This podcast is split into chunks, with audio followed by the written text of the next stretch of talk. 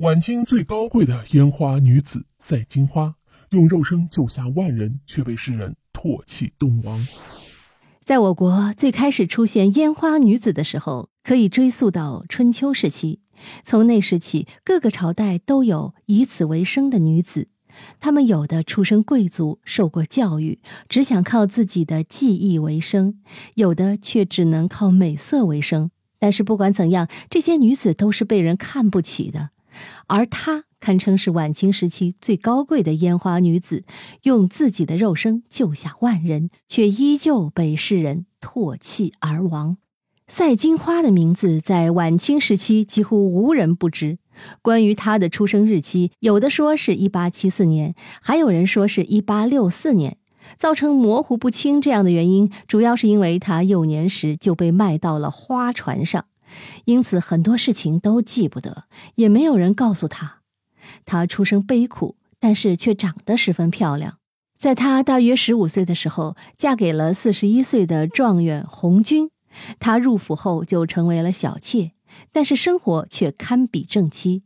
她的丈夫是朝堂的公使，需要去不同的国家交流，而因为当时的正妻胆子太小，不敢见洋人，她就经常以正妻的身份陪同丈夫一同前往，还在不同的国家学会了一些外语，更结识了国外的一些名流。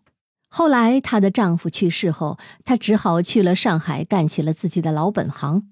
当时上海人人都知道，在烟花柳巷有一位状元夫人，不仅长得漂亮，也很有学识，因此很多人都慕名前去。但是她毕竟只是一介妓女，上海当局觉得这位女子会带来不好的影响，就将她赶出了上海。之后，她辗转到了北京。此时的八国联军已经攻打过来了，她却因为早年的经历结识了德国的军官。而且关系匪浅，当时的清朝十分担忧，如果敌军强势攻入，将会造成数万人的伤亡，于是就想与敌军议和。当得知赛金花认识德国高官后，就让他来联系。就这样，他凭借着自己救下了数万人。渐渐的，民间流传出了传言，说是朝廷靠一个女人才能议和。清廷觉得颜面无光，于是找了一个借口将他拘捕。